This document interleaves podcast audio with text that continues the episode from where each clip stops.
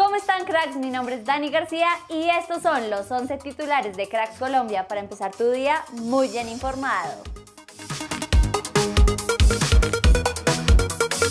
Luis Fernando Suárez podría llevar a Costa Rica al Mundial de Qatar 2022 si logran ganarle a Nueva Zelanda en el último repechaje clasificatorio que se juega hoy.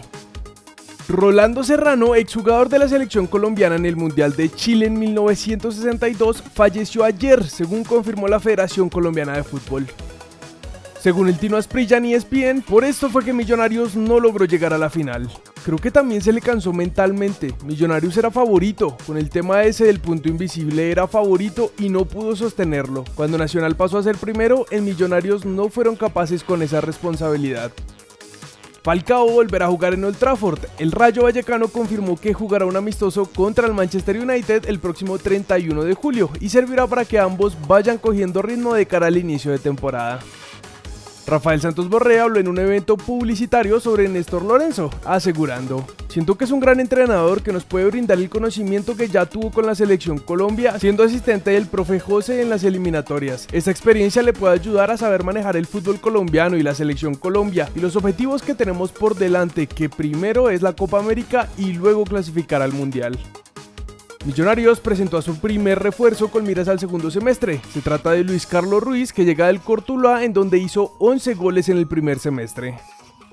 Juan Cruz Real calentó los ánimos antes del partido entre Nacional y Junior, que definirá el equipo que llega a la final en el grupo A, pues dijo. A mí me preocupa el tema del árbitro, lo dije antes, vamos a jugar de visitante con un estadio lleno, entonces allá no quiero que nos den, pero tampoco que nos quiten.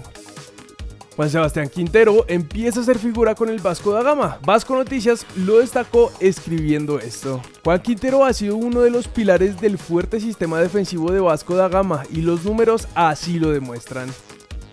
Luego de que Lucho Díaz se apareciera en un entrenamiento del Junior, ahora Luis Fernando Muriel fue el invitado de lujo a pasar una mañana con el equipo de Barranquilla.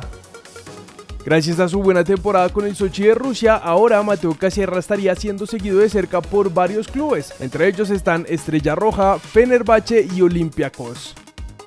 Con la llegada de Darwin Núñez al Liverpool, el fichaje de Lucho Díaz quedó en el quinto lugar en la tabla de las compras más costosas del club con 47 millones de euros. El más costoso ha sido Van Dijk, que fue comprado al Southampton por 84,6 millones, seguido de Núñez, que fue comprado al Benfica por alrededor de 75 millones. Esto es todo por titulares. Recuerda que en unas horas publicaremos el segundo video del día, así que activa la campanita de notificaciones para que no te lo pierdas. Mi nombre es Dani García y nosotros nos vemos en el siguiente video.